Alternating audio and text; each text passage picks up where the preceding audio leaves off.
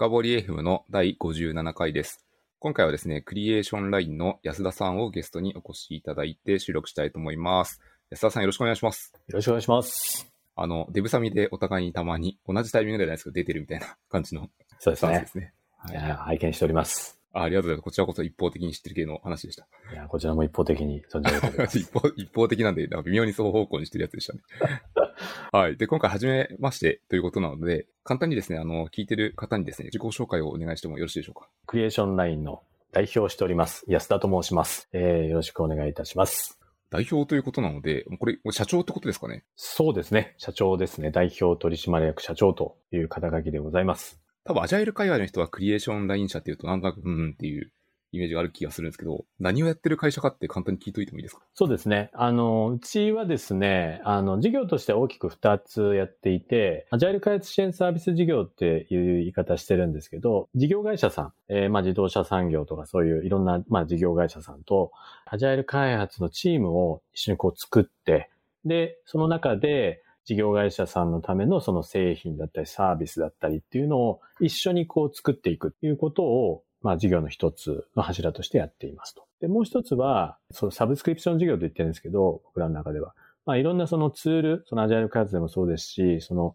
こう製品、サービスを作っていくときにいろんなソリューションとかを使ったりすると。で、それをその海外のベンダーなんですけど、そういう製品のサービスを国内で再販するということをビジネスとしてもやっているということですね。その二つをやっている会社です。で今現在は、えー人数としては契約ベースの方々も含めて220名ぐらいですね。でやっている、まあ、そこそこの人数になってきましたね。今事業の展開は順調に進んでいるっていう感じです。そんな会社でございます。興味本位とか先に調べとけよって話なんですけど、今これ創業から何年経つんですか？創業が2006年なので、えー15年ですかね。はい。になります。なるほど。そうするとかなり歴史がありそうですね。そうですね。あの、私自身はもともとソフトバンクグループにいて、そこから独立をして、で、クリエーションラインを作って、で、まあ今に至るという感じでございます。なるほど、ありがとうございます。そのクリエーションライン社は、えっ、と、いろんな発表を見ていると、結構本当いろんな道筋を辿っているなっていうのが、スライドの中の紹介されていてですね、あの、ショーノートにも、スライドに関してはリンクをいくつか貼らせていただきたいと思いますが、今日はその中身をいろいろと深掘っていければいいかなと思ってます。ありがとうございます。ぜひお願いします。お手柔らかにお願いします。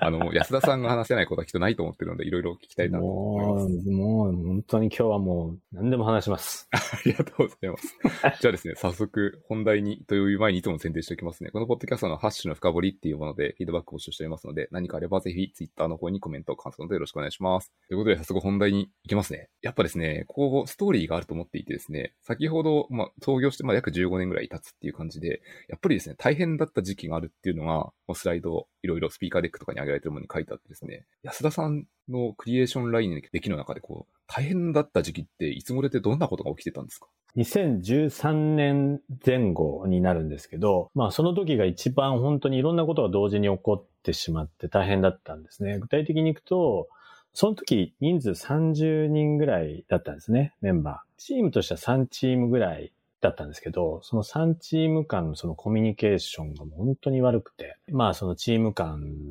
でお互いのやっていることを尊重もできないし、なんならこう、いがみ合ってさえいるみたいな、そんな状態でもあったんですね。で、またあの、こう、全体的に、やっぱそういう雰囲気もあるので、みんなこう、仕事に対して、モチベーションも低いし、やる気もなくて、まあ、なんならこう、頑張ってる人をこう、なんか嘲笑してしまうようなことも、なんか起こったりもしていて、まあ雰囲気もすごい悪かったですよ。で、まあそういう状態だっていうのもあったと思うんですけど、その時やっていたプロジェクトがもう本当大炎上して、本当にもう大炎上、本当にひどかったですけど、夜中のこう、本当に1時2時とかからお客さんとのミーティングがスタートするみたいな、そういう辛い状態だったですね。本当でも本当にそういうミーティングやっても何も生み出せないですよね。生産性もないし、当然。で、まあさらに炎上していくみたいな悪循環もそのプロジェクトとしても生まれて、で、実際その中で、まあリタイアしてしまうメンバーとかもいて、でもう本当にそれは僕の中でも辛かったですね。で、まあそういう状態にもうなんかね、さらに追い打ちをかけるようになんですけど、あの、社員の方が会社のあるいはさ、あることないことをこう SNS にこう投稿してしまうと。で、それによって少なからずそれを見ている人もいて、その会社の悪い噂も流れたりとか。当然そういうのを見て、ね、入ってくる人なんていないじゃないですか。新しくジョインしてくれる人もいないし、新しい案件とかもやっぱり獲得できないみたいな。そんな、もう本当に悪い流れがすごかったんですよ。もう負のスパイラルがぐるぐるぐるぐる回っていく感じで、どこまで落ちていくんだろうっていう状態だったですね。だから僕自身も本当に辛くて、ちょっと病んでましたね、正直。基本的に僕すっごいめちゃめちゃポジティブな人間なんですけど、さすがにその時はもう参りました。会社ももう畳んでしまおうと、もうね、あの、リタイアしてしまうメンバーとかもだし、僕これ何のために会社やってんだろうみたいな。なんか、人を不幸にするぐらいだったら会社を辞めてしまった方がいいなと思って、これ本当に本気で会社畳もうと思った時期でもあったですね。ですが、まあ一方でそういう状態だったんですが、その中でも少なからず頑張ってるメンバーもいたりとか、顧客もあのいたりとか。で、まあそういう人たちを裏切りたくないという思いもやっぱりどっかであって。でも本当に最悪すぎたので、もうこれ以上悪くなることってないんじゃないかって、もう本当にこう、もう半ば開き直りもあったんですけど、うん、だからそこで、あの、まあ、自分自身でもう一回やってみようみたいな。そこから、でも本当にそこから少しずつですけど、よくしていこうと思っていろんな取り組みを始めたっていうのが、その2013年の行動ですね。なるほど。聞いているリスナーの方の一部には、なんだろう、一部こう、スタートアップとかの経営者っぽい方もいらっしゃるそうで、ぜひちょっとこう、アンチパターンというか、再現性を少しでも持たせるために、一つ聞いてみたいことがあってですね、何かというと、その2013年の状態に至るまでに、ちょっといろんな出来事とか要因があったんだろうなと思っていて、安田さんが振り返るに、どういう要因がそのような状態に向かわせたんですかね？そうですね。あの、いろんな要因が本当にあると思います。で、えっ、ー、と、まあ自分自身もやっぱ原因なんだったろうって、やっぱ振り返ってみたんですよね。で、やっぱりいろんな原因があったんですけど、やっぱりその起因となってるのは僕自身のその振る舞いとか考え方だったのかなと思いました。具体的にいくと、その時僕自身が、その、なんていうんですかね、やっぱり売り上げとか利益しか見てなかったっていう感じなんですよね。やっぱりその売上利益ないと、やっぱ会社としても成り立たないというのはあるんですけど、それ最優先になってしまうと、これ後ほど、まあその説明させてもらいたいなと思うんですけど、あの、ダニエル・キムさんの組織の成功循環モデルと、何、失敗モデルみたいなのがあって、まあそれでまさしくそれを言ってるんですけど、まず結果の質から入る、結果を求めてしまうと、負のスパイラルに陥っていく第一歩なんですよね。で、それをまさしく、その、やってしまっていた。それを結果から求めると、で、ね、売上利益、そういう結果しか見てない。でそこから入っちゃうと、一時的に利益とか売り上げ上がる時もあるんですけど、それがずっと続くことってないんですよね。それを追い求めちゃうと、その原因ってなんだみたいな。僕は利益売り上げしか見てないから、それを誰かのせいにしちゃうとか、自分のこととは捉えまあ、その人間、僕の人間性もね、ダメだったっていうのもあるんですけど、そういうふうに他に原因を考えちゃう。そうすると、その僕自身の原因にも限らず、その責任をなすりつけたりする。で、そういうふうな思考になると、その社内のその関係の質が悪くなり、で、そうすると、その社内のその雰囲気とか考え方も悪くなり、で、そうすると良い結果が生まれることなんてないですよね。で、そのサイクルが、まあ、どんどんこう、負のサイ、負のスパイラルですよね。その負のスパイラルを回してしまっていた。だからそのスタートは、やっぱりその売上、利益、市場主義みたいな、そういったところが一番原因だったのかなと。本当に大切にしなきゃいけないものっていうのが、やっぱあったと思うんですよね。それを分かってなかったっていう、そこじゃないかなと思います。なるほど。ダニエル・キムさんの成功循環モデル僕も僕もとても好きで、グッドパターン機と関係の質からぐるぐる回り始めるっていう話だと思うんですけど、例えば、結構厳しい状況の時期って自分の視野も狭くなっていて、なかなか気づきづらいとは思いますと。で、その時に、例えばその結果の質から追い求めちゃう場合って、実際にこうどういう発言とかコミュニケーションが起きちゃうんですか、社員に対して。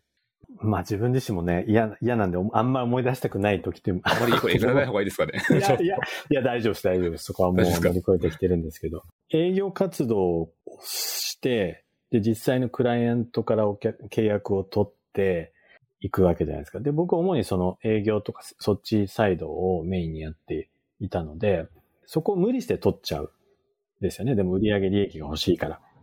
で、それを作ってもらうっていうか、まあ、エンジニアの人にこう作って納品するっていうと、まあ、そ、それが終わって初めて、あの、お金が入ってくる。利益として、売上として。で、それが実現できない。で、それはなぜだみたいな。で、結果その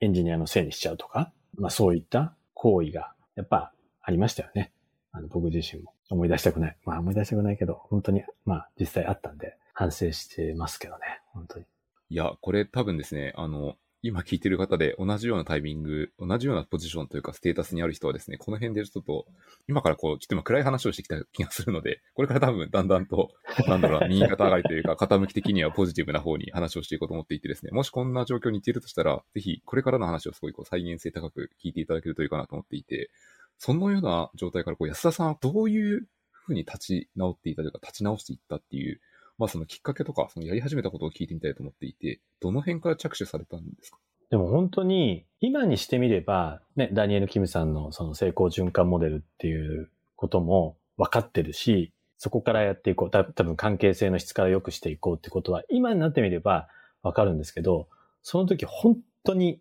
もう何から手つけていいか分かんなかったんですよ。もう全てがもう悪いから、どこから手つけていいのか分からない。何やっていいのか分からない。こう知識もなかった。それに対して。なので、そこからなんですけど、手当たり次第こうなんか良さげな本を手に取って読んだりとか、良さげなセミナーがあるんだったらそれに参加してみたりとか、まあ本当にいい会社の情報があるって聞いたらそれを真似したりとか、そういったところからやっていきましたね。でもなんかその、なんか方針があったわけじゃなくて、少しずつなんかこうトライして、まあでも失敗しました。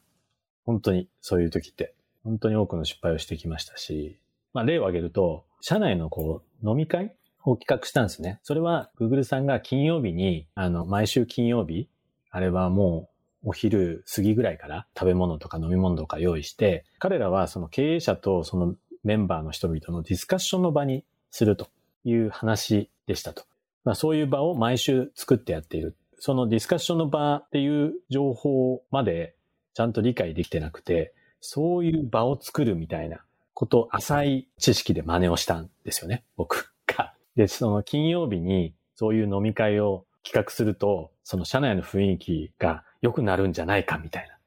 そういう場を作るとその交流ができるんじゃないかみたいな考えで、まあ毎週じゃないですけど、毎月最終金曜日にそういう場を作って、社内ですけど、で、食べ物と飲み物を用意して、で、社内の交流会をしようみたいな。そういうのを企画してやったんですよね。でも、結果的には失敗して、何回かやってるうちは、まあみんな食べ物も飲み物も、まあ出てくるし、昼間からお酒飲めるし、みたいな 感じで、まあ最初珍しがって来てくれるんですけど、そこに僕としてはそういう、その社内の交流を深めてもらいたいと思って、そういう場を作ってたんですけど、そういうのをちゃんと目的とか、なんかそれによって得られるゴールとか、そういった思いとかを全然共有してなかったんですよ。ただ単にそういう場を作っちゃった。作ってやってるだけ。そうすると、単なる飲み会にしかならないですよね。普段話してる人同士が集まってちょろちょろっとご飯食べて飲んで、じゃあさよならみたいな。帰っちゃう。まあ飽きるじゃないですか。いや、それ、それだったら別にそういう場じゃなくても、普通に普段から話をしてるメンバーなんで、外で飲み食いした方が、まあ自由に話せるし、その辺に変な社長もいねえし、愚痴などを言いながらなんかワイワイ言えるよな、みたいな感じだと思うんですよね。でも結局、その盛り上がんなくて、定時になったらみんなスッと帰っちゃうみたいな。そんな場になってしまって、立ち消えになっちゃいましたね。立ち消えっていうか、企画倒れになって終わっちゃいました。とかね。そういう失敗があったり。だからあの、ちゃんとそういう場を作るんだったらみんなにちゃんと目的とかゴールとかも話をしながらそうだし、僕自身もちゃんとそういう場を盛り上げたりもしなきゃいけなかったんだと思うんですよね。僕自身もなんかこうちょっと透かした感じでいて、あの、バカですよね。なんか。ちょっとはすに構えるみたいな感じですか？そうそうそうそうそうそう。なんかね、そういう感じで、なんかみんなのためにやってんだぜ、ふふふみたいな。アホだな、みたいな。今になってみれば思いますけど。うん、でもまあそういう考えだったんですよね。だだから自分自身が何を実現したいのかっていう、ちゃんとそういう思いも自覚できてなかったし、まあ自分自身がちゃんとやんなきゃいけなかったんですよね。自分自身が最初に踊るっていうんですかね。YouTube であの、ありますよね。なんかあの、フェスかなんかで、ああ、一人なんかこう、踊ってるやつですね。踊って、踊ってて、最初はなんかみんな、ああの人なんかバカだな、ははは、みたいな笑ってるんですけど、一人き、二人き、最終的にはなんかすごいなんかみんなで、わーみたいな、大騒ぎになってるみたいな。あれの一人目になるのは僕じゃなきゃいけなかったんですよね。まあリーダーの人ってやっぱそうあるべきだと思うんですよね。で、それをちゃんと自覚してなかった。で、そういうのを自覚してやるべきだったんでしょうね。最終的には理解できましたね。ああ、これちゃんとやんなきゃいけなかったなっていう話を。でそこからは、まあ、僕自身が、あの、最初に踊る役目になっていきましたね。そこからもうだからもう何も怖いものもなくなったし、まあ、自分自身もオープンにするし、まあ自分自身がオープンにならないと誰もオープンになってくれないですよね。うん、当たり前めちゃくちゃわかりやすすいですね。そう、センス違反的な話ですね。そうですね。そんな感じです。あの、YouTube の動画は、またこの URL 貼っとこうと思うんですけど、あれですね、たまに説明されるときに使われるのは、あの、フォロワーシップのときに使われるときがありますね。あの、二人目がすごい大事で、はいはいはいはい。二人目が来ないと、あれって一人でこう、シュリンクしちゃうというか、しぼんで、こう一人だけ踊っていてみんな冷めてるみたいな感じになっちゃうんですけど、そうですね。はいはい。ちなみにこう安田さんの時って、フォロワーシップあるメンバーとかって、その時っていらっしゃったんですか？あの、そうですね。何人か出てきてくれたって感じですかね。はい。だからそれが良かったですね。でもやっぱ巻き込み方とかは大切なんだなと思いましたし、それもやっぱり自分が一番最初に踊って、オープンにして、そういう人たちに純粋にお願いをするっていうか、協力してっていうプロセスは必要ですよね。必要だったと思いますし、うん。それがあったからこそ、そういうフォロワーが生まれたんだと思います。これちょっとちなみに一個聞いてみたいのは、今、オープンっていう言葉が出ていて、その前後のところで、例えば今までオープンにしていなかったものでオープンにしたものってどういうものがあったりするんですか？すべてっちゃすべてですけど、プライベートっていうかまあ、どういう人間なのかとか、そういうことって、やっぱりあえて言わないと伝える場ってないですよね。めちゃくちゃわかります。普通に仕事してると仕事の話になっちゃいますからね。そうですよね。なので、僕自身がどういう人間でどういう考えを持ってる人なのか、まずオープンにしましたし、で、どういうことをやりたい人なのかとか。で、今会社の状態とかいうのも変に隠さず、そこで悪い情報も、まあその時は悪い情報しかないんですけどね、正直。あんまり。悪い情報を変にこうブラートに包まず皆さんにお伝えしたりとかいうことからですかね。その悪い状態に一つの例で言うと、企業を経営している以上は、こう、会社の中に蓄えている資金があるわけで、まあキャッシュフローがあるわけで、こうバーンレートとかを考慮していると、いつこの時期で潰れちゃうなとかって分かったりするわけじゃないですか、計算すると。まあそうですね。わかりますよね。はい。この、この辺みたいな結構、人によってはセンシティブという情報とかもそのあたりから開示していったんですか？そうですね。数字はまず最初に開示をするようにしましたね。そこは会社の財務情報はすべてオープンにするようにしました。それは今でもそうなんですけど、財務情報、本当に BS、PL もすべてなので、会社にキャッシュが何本あるのか、みたいなところもオープンにするようになりましたね。で今もそれは、あの、社員の人だけではなくて、うちで働いてる方、すべての方に会社の財務情報は全てオープンにするようにしてます。働いている方、いわゆるパートナーっぽい方でも全員見れるような場所に。そうですね。はい。パートナーの方もそうですね。会社が儲かってんのか儲かってないのかみたいな話とかも、基本的には、あの、その会社に持ち帰らないようにしてもらいたいっていう話はした上でなんですけど、はい。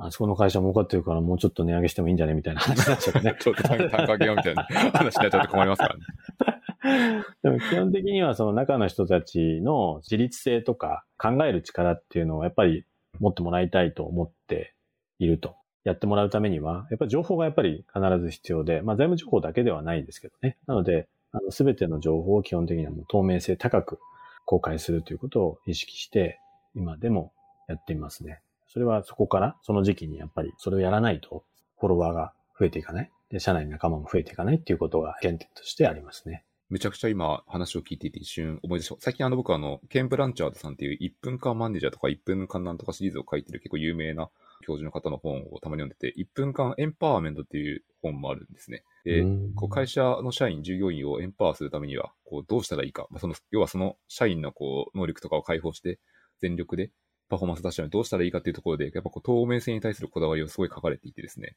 まあ、話を聞いていて、安田さんまさにこう字で言ってるなと思いながら話を聞いていました。もうほんいや書いてあることとほとんど一緒ですね。それ実例みたいな感じになると思います。本当ですか？それも私ちょっと読んでみたいと思います。あ、えっと、いわゆるこう、アカデミックな方が書かれてる本なんですけど、実務者向けに書き直してる本なんですよね。だから、ハウツーの部分をすごいまとめて書かれてる本なので、あの、多分読まれると非常に面白いかなと思います。ああ、なるほど。面白いですね、それは。いや、なんかその、まさに同じ話をしてるなと思って今、すげえ聞いてました。私は本当全然アカデミックでも何でもないから、ロジカルでもないので、なんか理論とかないんですよね。だから、まあ今までやってきたこともそうなんですけど、後からまあなんかちょっと、あの、例えばさっきのダニエル・キムさんの話とか、後付けでね、僕のやってきたことってこういうことなんだな、みたいなことで、後付けでこうやってはいますけど、基本的には本当に現場で這いつくばって 体感してきたこと、みたいな、そこから得られた、まあ、自分自身でやってきたことが、まあ全てではあるので、だかその辺はロジカルな話とかアカデミックな話も、あの、興味あるので、どんどん知りたいなと思ってますね。はい。すいません、ちょっと脱線しました。ありがとうございます。多分安田さんのこの話は完全に実践値というか、本当に経験から得られているものなので、とても参考になる人は多いと思いますね。すいません、ちょっと元に戻るとですね、何を話していたかというと、あの、実際に立ち直らせようとして、あれですね、あの、 Thanks God It's Friday で TGIF って言われたやつですね、さっきのやつ。うん。そうですね。はい。あれをやろうと思ってしまったら、うまくいかなくて、立ち消えになってしまったと。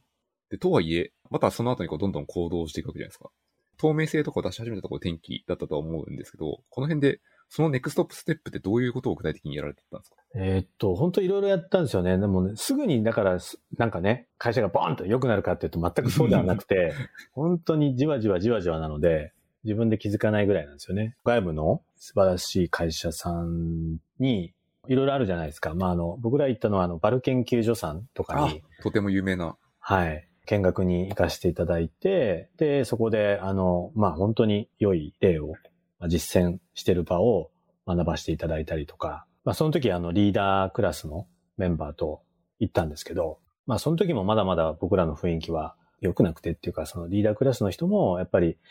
そんな忙しいので行けませんよ、みたいな反応でもあったんですよ。僕が一生懸命誘ってるんですけど、行行こうよ、みたいな。ここすごい会社なんだよ、みたいな。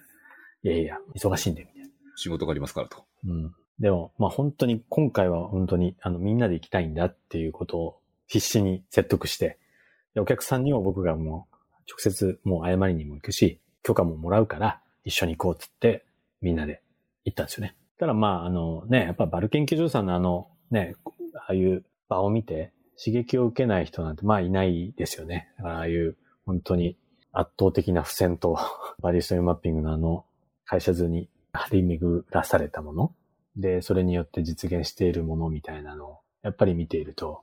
あ、なんかこれは少し僕らもやんなきゃな、みたいな感じになったみたいで。でもそこ、そこでまあ少し、あのなんかね、こう、バリストリーマッピングをやってみようみたいな社内の動きあったりとか、付箋を使ってみようみたいな動きが始まったりとか、いうのも少しずつですけど、始まったりしましたね。なんかそれが、その会社の雰囲気がちょっと変わってきたなって感じたのが2016年ぐらいですかね。なので、まあ少しずつ少しずつ変わってきて、やっと自分自身が実感できたっていうのがそれぐらいだったのかなと思います。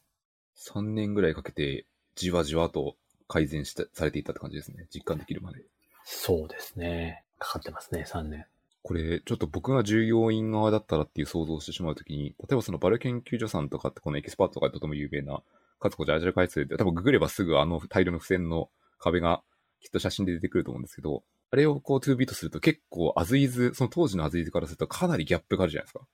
そうですね。かなり。ここの時でこう、社員これやれるのかなみたいな気持ちは皆さん思うと思っていて、この辺ってどういうふうにモチベートしていったのかなっていうのはちょっと個人的に気になるところありますね。あー、でもまあそうですね。あのーその辺はちょっと皆さん、あの、行った？リーダーの方々にも聞きたいところではあるんだけど、あの時どうだった？って話は。実際には、まあそうですね。圧倒的すぎて多分ギャップがありすぎたので、でもショック療法みたいな感じで、そのリーダーの中にもモチベーション高いうんあの、メンバーもいたので、社長こういうことを、こういう姿を目指してんだみたいなのが共有できたのは、そういう意味では良かったのかもしれないなと思ってます。なるほど。確かにこう、百分は一見にしかずというか、まさに見ると違いますからね。そうですね。あ、これだ、みたいな。で、あ、それだったら僕の目指してる方向とちょっと近いみたいな風に思ったんじゃないかなと思うんですよね。あの、意識の高いメンバーはもっと高くなりましたし。なるほど。うん。まあ、ある意味こう、ショックを受けたメンバーもいたと思うんですよね。あ、こんなの無理だよ、みたいな。方向性という意味合いで、僕の思ってる方向性はこれだよってことを示すことはできたかなとは思いますね。そういう意味では。なるほど、ありがとうございます。ちょっとこの辺の兼ね合いで一個聞いてみたいのは、方向性とかを示すときってよく使われるのって、やっぱ会社だと、まあ、ビジョンとかミッションとか、まあ、いろんな類のこう似たようなこともあると思うんですけど、あの、もともとクリエーションライン社は、ビジョンとかミッションとか、いわゆるこう、社税でも何でもいいんですけど、そういうのはきっと何かしら持たれていて、うまく使えてるなって思った時とかってありますか？それいくと、その、2013年時点とかでは、お飾りのビジョンとか理念とかはあったんですけど、お飾りですね。あの、そこに、本当にそこに意味が何もなかったっていうか、全く魂がこもってないものはそこにあっただけなんですよね。なので、まあ実質なかったと言っていいと思います。それもなんか、あの、あの時に、2013年時点で悪い方向に行った一つの原因でもあると思うんですよね。で、そこから、その、いろいろ、その僕自身も学びもあって、みんなの方向性っていうんですかね、大事だなと、改めて実感して、ビジョンと理念っていうのはやっぱ据えたんですよね。ちゃんと据えて、魂を込めて。で、それをみんなにちゃんと伝えていくってことをやり始めました。で、それがやっと浸透し始めたのが、まあ、2017年とかだと思いますね。ちゃんと伝えていくとおっしゃってる時って、例えばこう、全社集会みたいなところでどんどん喋るとか、そういう感じなどういう伝え方をされるんですか？そうですね。あの、本当もうそういう感じですね。まあ、ウィークリー朝会っていうのを僕ら、あの、やってるんですけど、その時はウィークリー朝会って言い方はせず、全社、全社ミーティング、全社集会って言ってたのかな。で、その場で言ったり、そのビジョン、僕らのビジョンこれですみたいな。でも最初はみんなあの、ちゃんと聞かないっす、やっぱ。社員側がちょっとハスに構えますよね。うーんと思いながら。うん、何、何言っちゃってんの？みたいな。社長、社長ビジョンとか言っちゃってるけど、みたいな。あんなんじゃなかったじゃみたくなりますね。そうなりますよね。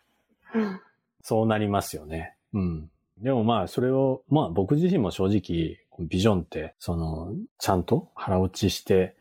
伝えられていたのかっていうと、うん、まだその時はまだ自信がなかったんでしょうね。でもまあ、それをやっていくことで、まあ自分自身、あの、みんなに伝えていくことで、自分自身にも伝えていったんでしょうね。口に出すことによって自分に説明してる感じになるやつですね。そうですね。で、それで、まあ自分自身から伝えていくときに説得力も増していったと思いますし、ああ、なんか、あ社長何回もこれ言ってるから本気でやろうとしてんだな、みたいなのが少しずつ伝わっていったのかなとも思います。で、あと、ビジョンをベースにしたワークショップとかもやったりしましたね。で僕らのビジョンってちょっと長いんですけど、IT 技術によるイノベーションにより顧客と共に社会の進化を実現することって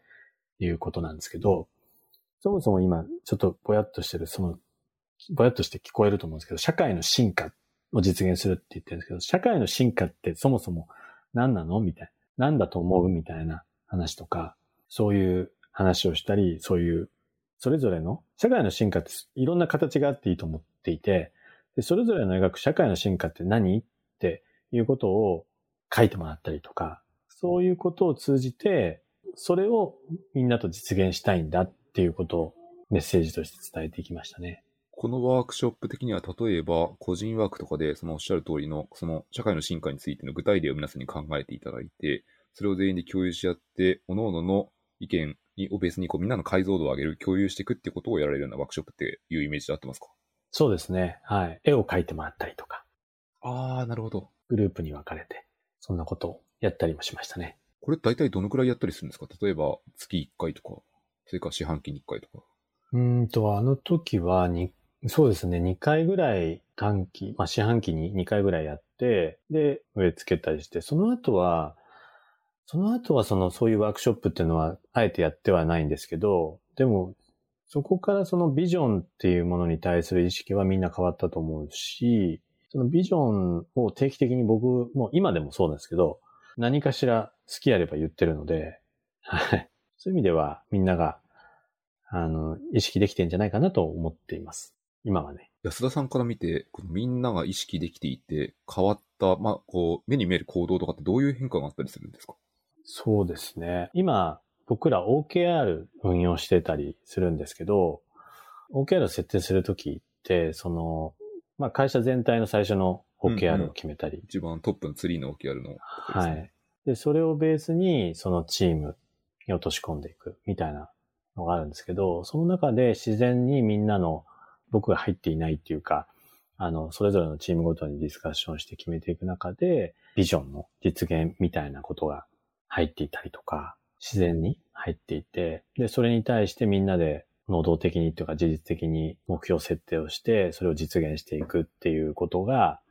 回り出しているっていうことがあるので、そこでは感じますね。他にもあると思うんだけど、今ちょっといい答えが浮かばないです。いい、ありがとうございます。でも OKR の中にそのビジョンに関連する言葉などがこう出てくるっていうのはかなりいいですね、状態としては。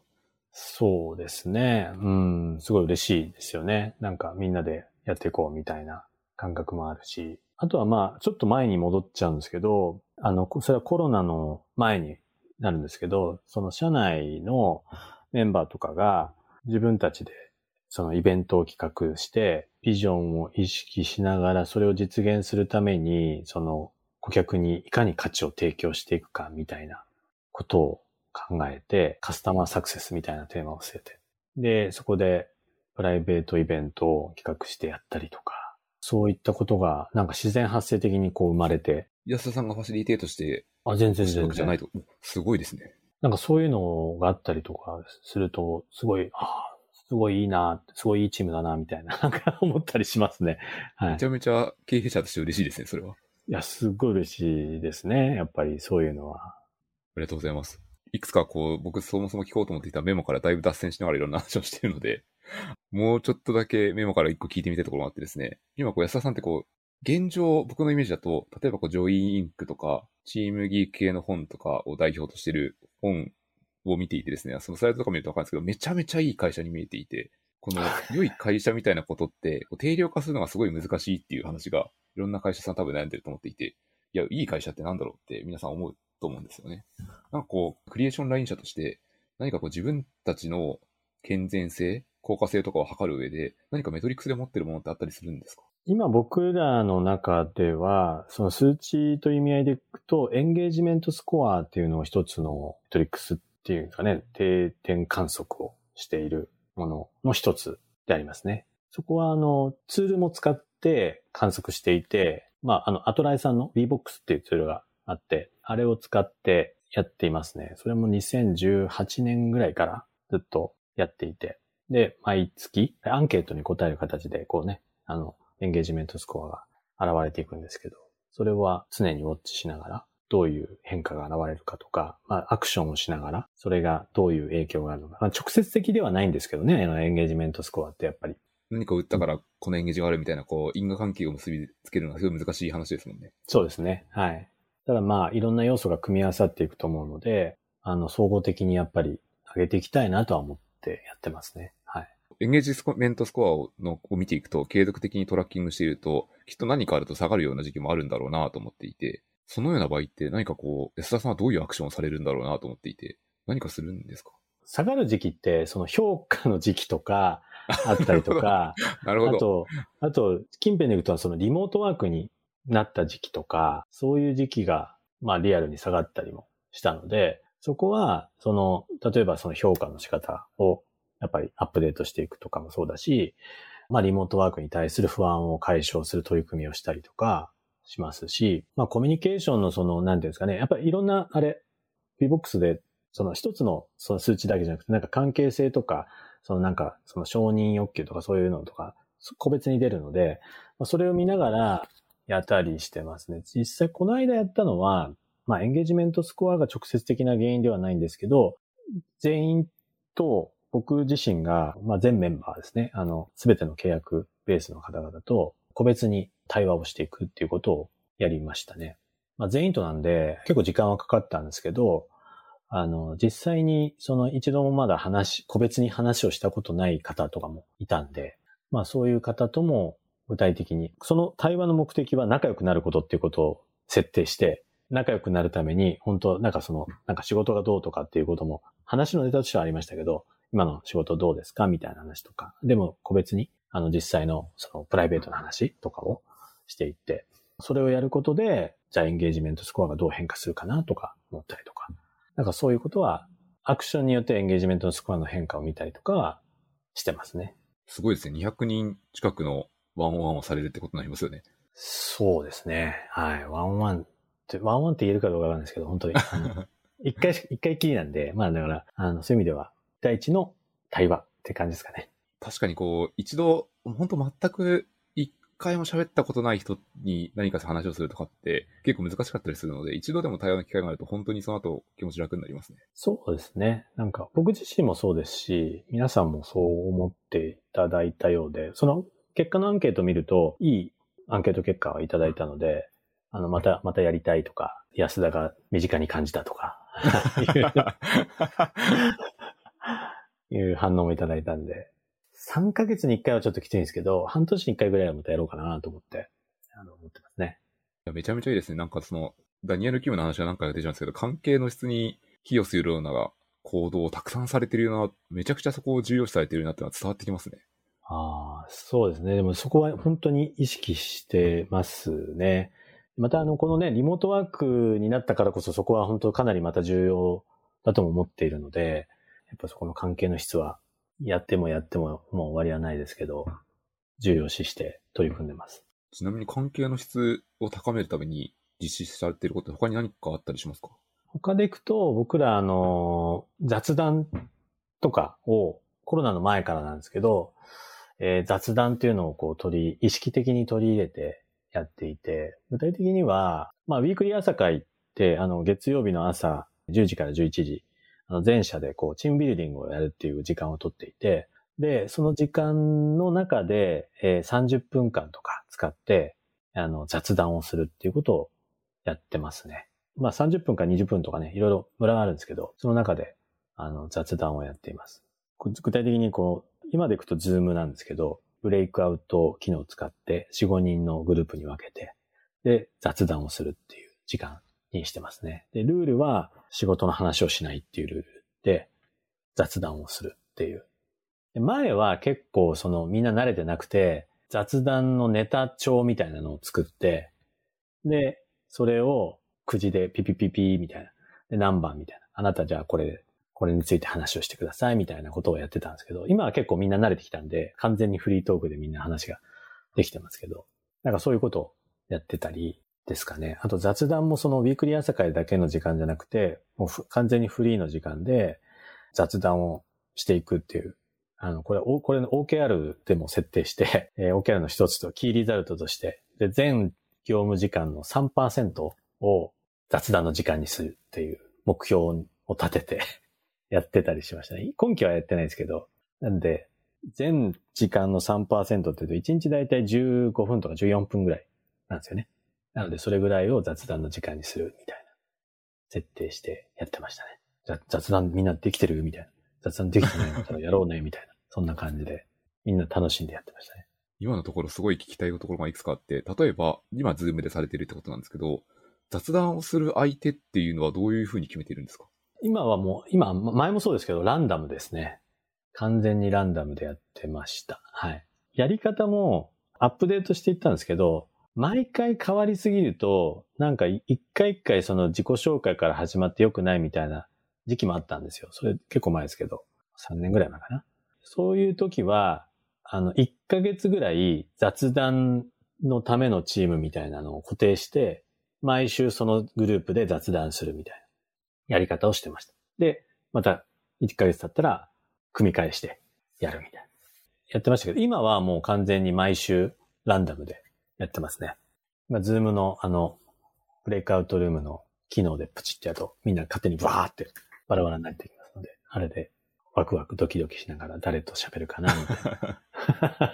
な。やってますね。すると普段全然業務ではなかなか関わりが難しい人ともその場で繋がれていくってことですね。そうですね。うん。なんかそういうのがないと、やっぱね、話す機会がないっていうのはありますよね。うん。いや、めちゃめちゃいいなと思って。あともう一個聞いてみたかったのが、さっきちょっとちらっとおっしゃられてたのは、ウィークリー朝会周りの時間をチームビルディングの時間とおっしゃってたような気がしていて、うん。はい、そうです。これはこう、なんですか、例えば月曜日の朝が1時間とか2時間とか決まっていて、そのウィークリー朝会プラス雑談、その他何かされてるって感じなんですか？そうですね。ウィークリー朝会は1時間って決めてやっていて、で、毎週、あの、いろんな企画を立ててやってるんですよ。で、その中で、まあ、ワークショップをやったりとか、ワークショップ、先ほどのビジョンに即したワークショップとか、あと僕らの文化を明文化してやってたりするので、その文化を明文化の、やった後のその文化ってこうだよね、みたいなワークショップをやったりとか。で、たまにその外部の、なんか、有識者の方をお呼びして、その中で、あの、話をしてもらったりとか。毎週なんかこう、アレンジしてやっていて、まあ、テーマとしてはチームビルディング。チームを良いチームにするため、会社を良い一つのチームにするための時間ということで、いろんなテーマを設定してやってます。で、その中に企画によっては1時間になったりするんですけど、短い企画だと30分くらいで終わるので、その後の30分間雑談にするとか、そういう形でやってますね。なるほど。今一瞬僕完全に誤解したんですけど、スライドを見た誤解があって、あの、ウィークリー朝会では、いわゆるこう、面浪式の全員こうスタンダップ的にやることを一つずつ話していくみたいな、全員参加型のあれかと思ったんですけど、あれではないってことですね。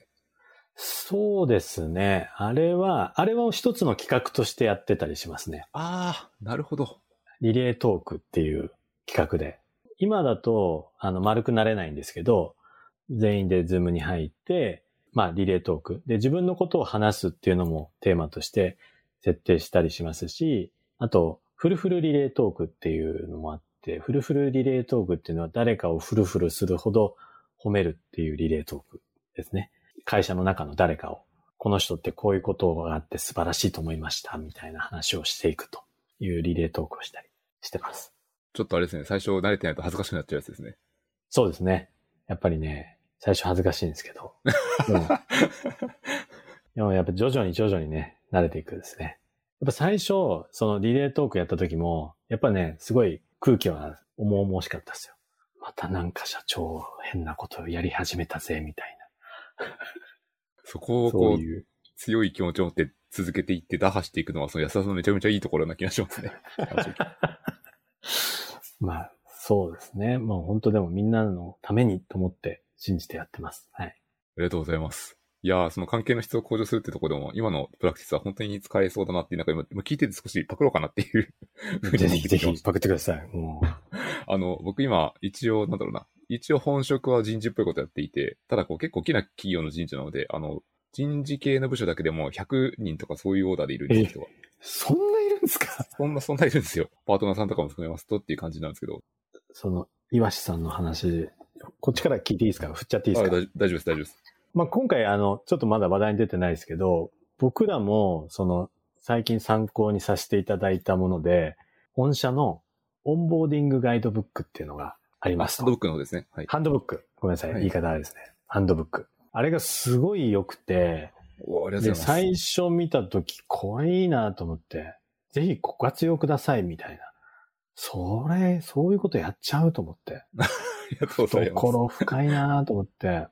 まあ早速僕ら活用させていただいて、あのフレームワークを使って、で、僕らなりに、やっぱり NTT コミュニケーションさん向けの、やっぱりプラクティスの部分もあったので、その部分はやっぱ僕ら適用できないなというところを削ったりとか、で、僕らなりのことを入れたりとかさせてもらったんですけど、あれ本当に素晴らしい。ぜひ皆さん、これお聞きの皆さん、ご活用ください。宣伝いただいて、リンク貼っておきますんで、これも。はい。であれどういう経緯で作られたのかなと思って、誰かのどういうアイデアで作られたんですか？あれはですね、もともと、やっぱ関係の質を高めたいと思う人って、やっぱ社内に一定数いらっしゃるんですよね。チームビリーグがすごい好きな人がメンバーとして何人かいらっしゃってですね。で、かつ、やっぱこうリモート時代でもあったりするので、うまいこと関係の質を上げたいっていう思いをやっぱみんな持ってるんですよね。みんな苦労されてるような声が定性的ではあるんですが、まあ、社内からちらほら聞こえてきてますと。で、特に、オンボーディングって難しいんですよ。来た瞬間に全員知らない状態で始めましてで、で、かつ、もともと皆さんオフラインで働いているので、関係性が構築されているところに入っていくのってすごい大変じゃないですか。で、この辺のプラクティスってもう世の中にも探してもあんまりないですし、社内など、また社内外かな？一部社外も含めて、まあ、いろいろやられてる企業などを参考にして、知見をまとめていくのは非常に参考になって、そのまま使えるでしょうってことを思って、私とか数名のメンバーとかで一緒に組織横断なメンバーでやり始めたんですよね。で、私含めエンジニア系の人が入ってるので、出すのが当たり前というか、出しておけば多分そのままは使えないとは思うんですけど、絶対社会の役に立つでしょうみたいな直感的なものがあってですね、出す出すっていうのをほぼ決めてやっていったっていうのはありますね。うーん。いや、本当素晴らしいです。ありがとうございます。いやーで、あの、項目も、本当に、あの、使い方とか、で、これは、これ全部やる必要はないですみたいなところとか、これを参考にして、いいとこだけつまんでね、みたいなとか、ああ、これもなんか絶妙だなと思って。で、その中でも僕ら、あの、一番、あの、全部いいんですけど、なんか、入った人に対して、チームメンバー全員でワンオンワンやりましょう、みたいな。あれそのまんまパクらせていただいたんですけど、で、実際僕ら4月から、あ僕自身が今バックオフィスチームのチームリーダーもやっていて、で、そこの、あの、新しいメンバー入ってきた時に、まさしくあの、ハンドブックを活用して、その one on one、入ってきたメンバー全員とワンワンやりましょう、みたいな。ワンワンややりましょうよ、やってみましょう、みたいな。で、あ、これ僕らもやってみようよ、みたいな話になって、バックオフィスチーム全員と話をしてたんですけど、その時に、バックオフィスチームってまだその時、あの、まあ、4月に組織変更してできたばっかりだったんで、その中のメンバー同士もまだよくね、コミュニケーション、1対1で話したことないメンバーもいたんですよね。なんで、その時に、そのメンバーの中から、入ってきた人たちだけじゃなくて、みんなと1対1でやりましょうよ、みたいな。ワンワンやりましょうよ、みたいなアイデアが出て、総当たりでワンワンやったんですよね。その時。その時っていうか、まあその別で時間取って30分とかずつ。で、それでなんかすごいまたチームの一体感がまた生まれたんですよね。なんでそのきっかけも作ってくれて、本当に様々でございます。ありがとうございます。いや、本当こう、ワンワンって言うとよくあのって上司と部下が多くなっちゃったりするんですけど、別にあれ、そんな必要はなくてですね、横でつながりを持てば持つほど良いチームになりやすいとは僕は思うので、全員とワンワン非常にいいですよね。いいですね。本当に。中の人たちが、なんか、あれなんか仲良くなってないみたいな。僕、あれ なんか、あれ僕も仲間に入れてねみたいな、そういう感じ。なんかすごくいい影響出てますね。だからまた、またやりましょうみたいな話にも、うちのチームでなってますね。うん、ああ、確かにこれ最初だけやる必要全くないですからね。一定期間経った後とかに継続的に、かの頻度はそこまで高くなくてもいいかもしれないですけど、やるのはとても良さそうですね。ハンドブックは、まあ、今、社内展開されていて、それが、あの、新しいメンバー入ってきた時にみんなで見ながら、いろいろディスカッションも始まっていて、すごいいい、あの、効果を生んでます。せっかくなんでなんか、僕らはあれを使いつつも、さらにこう、具体的にこういうプラクティスに落とし込んでるみたいな、レッジも少し共有しておくと、あの、実はですね、我々の会社は結構あの、MS、マクロマイクロソフトさんの製品をよく使っていて、プランナーっていういわゆる看板のシステムがあるんですよ。で、まあ、本当に、まあ、Git プロジェクトみたいなイメージをしてもらった方が安田さんの場合は早いかもしれないですね。プランナーっていうソフトウェアがありますと、Office シリーズを持ってるそのままついてくる系のものですと。テンプレートが作れますと。こう、いわゆる来た時に何をやったらいいかっていうのをテンプレートでも作ってるんですよ。あの、匿名 A さん用みたいな感じで。で、誰かが来た場合は、その A さんをコピーして複製して、今週はこれやりますみたいなのが、もういわゆるカンバン、タスクボード形式に全部作ってあるんですよ。全部、あの、 done になったら、あの、オンボーディング完あ、ボ了みたいな。ディング終わしまいです。そんなイメージです。なるほど。それでやってますね。ちょっとドメイン知識が深すぎて中の項目は全部は喋れないんですけど、まあ、例えば分かりやすいやつで言うとさっき言ったこう全員とワンワンも1個載ってますし、あとはその、部署が大きかったりするので、この部分はこの辺のことをやってますみたいなことも話もあったりしますし、そういう説明とか、あとは システム系のアカウントはこの辺取得しましょうみたいなところは、 ToDo で載ってるみたいな。そういうものを作って運用してますね。で、あの、来るたびに、あの、毎回ブラッシュアップして、今これ必要だよねみたいなことを全員で軽く話してみたいな。毎回リファインするみたいなことやってますね。なるほど。それはいいですね。これ結構おすすめです。やっててうまく回ってる気がしますう。ーん。ありがとうございます。またそれもパクらせていただこな んでもあの、あの看板、テンプレートを使える系のものだったら何でもいいと思いますね。多分あの Git ラボ社とかもそうですよね。テンプレートがあるはずで。う。そうですね。彼らは、うん、そうですね。彼らもそう、リモートワークの、まあ、ゴンゲですし、ノウハウもいろいろあって、それオンボーディングに関してもそうですね。すべて全部ドキュメント化されているようですね。海外の会社は進んでいる、リモートが普通っていう会社はもともと多かったりするので、そういう会社のプラクティスとか、ドキュメントとか出てるのは読むと非常に参考になりますね。なるほど。だいぶちょっと、本来の話からだいぶ逸れてきてしまったので、プラス時間がもう1時間近くになっているので、そろそろ終了していきたいと思います。あの、トピック的には他にも聞いてみたいトピックめちゃくちゃいっぱいあったんですけど、全然終わらない、終わらなかったですね。はい。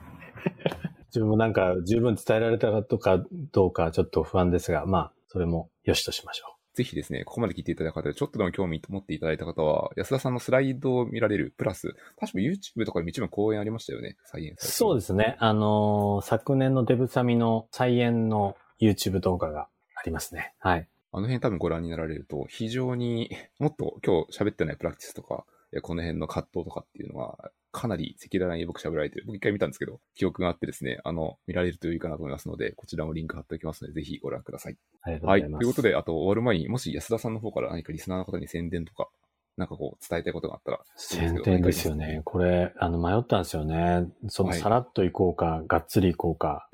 迷って。どっちでも大丈夫です。いや、もうせっかくなんでがっつり行こうかなと思って、ああれなんですけど。あの、僕ら、今、おかげさまでこう事業がね、やっぱりこううまく回っていて、で今、どんどん新しいプロジェクトも始まってるし、あと新規事業の立ち上げとかも計画をしていますと。なので、まあエンジニアに限らず、あらゆる職種、マーケの方ですとか、スクラムマスターから、アジャイルコーチから、まあ、いろんな職種の方、お待ちしております。で、僕ら今フルリモートなので、あの、日本、まあ、のいろんな各地もそうですし、まあ、日本に限らず、世界のどっからでも来ていただけるというか、働いていただくことが可能ですので、ぜひ、あの、ご連絡くださいと。正社員のみではなくて、フリーランスとか、副業とか、でも全然 OK です。よろしくお願いします。これはクリエーションライン採用とかでググればいいですか？そうですね。あの、クリエーションライン採用で大丈夫だと思います。リクルーティングページに飛ぶと思います。そうしますと、あ、私直接でも連絡全然 OK ですし、社長直はなんかちょっとな、みたいな場合は、あの、リクルーティングページからこう、普通に来ていただければと思いますし、その際にあの、深掘り .fm を聞いたよと言っていただければ、なんか特典考えておきます。初めて、初めてそういう、そういうのを聞きました。はい。ぜひ、深掘り FM 聞いたよって書いて、言ってください。ぜひ。はい、言ってください。お願いします、皆様。ちなみにあれですね、あの、僕、軽く見たんですけど、あの最初にこう、クリエーションライン様のページを調べるときに、あの情報を調べるときにですね、めちゃくちゃ面白いのが、確かチームギークを読んでいることが確かに、なんかの要件にあったような気がしていて、そうですね。あの、応募要件に、応募資格ですね。それに、あ、お近くにああるんですね。のはい。応募資格にチームギークを独了していることっていうのが入ってます。でそれを読まないと応募はできませんという感じですね。応募できないというか、まあ、それをちゃんと理解している方に来てほしいというメッセージングですね。はい。わかりやすいで、期待値がそこってことですよね。そうですね。そういう思いとか、そういう文化とか、いうことを理解している方と一緒に働きたいという思ってます。このドンズバでこう HRT をしてるっていう理解をしたんですけど、そのイメージで合ってますか？そうですね。もう HRT でございます。僕らの大切。理念はまさしく HRT プラスジョイって言ってあの、ジョインクから。まあ、あの、それはチームギークとジョインクを僕ら大好きですし、今入社した方には、あの、すべての方に本を送ってます。無理やりみたい あ、読め、な。読めと。まあよ読んでいただいてるんですけど、あの、何度もね、読んでいただくと。いい本は何回も読みますからね。そうですね。はい。そうやってます。了解です。ありがとうございます。じゃあ、はい、ここまでが安田さんの宣伝ということで、えっと、私の方からもいつもの宣伝しておくと、このポッドキャストのハッシュの深掘りっていうものでフィードバックをしておりますので、ぜひ今日のエピソードを聞いて面白かった部分とか、何かフィードバックあればお願いしたいと思います。皆さんよろしくお願いします。はい、ということで、もう1時間近くな収録になっちゃいますが、安田さん、こんな、結構今収録時間夜遅いんですけども、こんなお時間までお付き合いいただいて大変ありがとうございました。あありがとうございます。こちらこそ本当に、あの、お話できて、すごい光栄です。楽しかったです。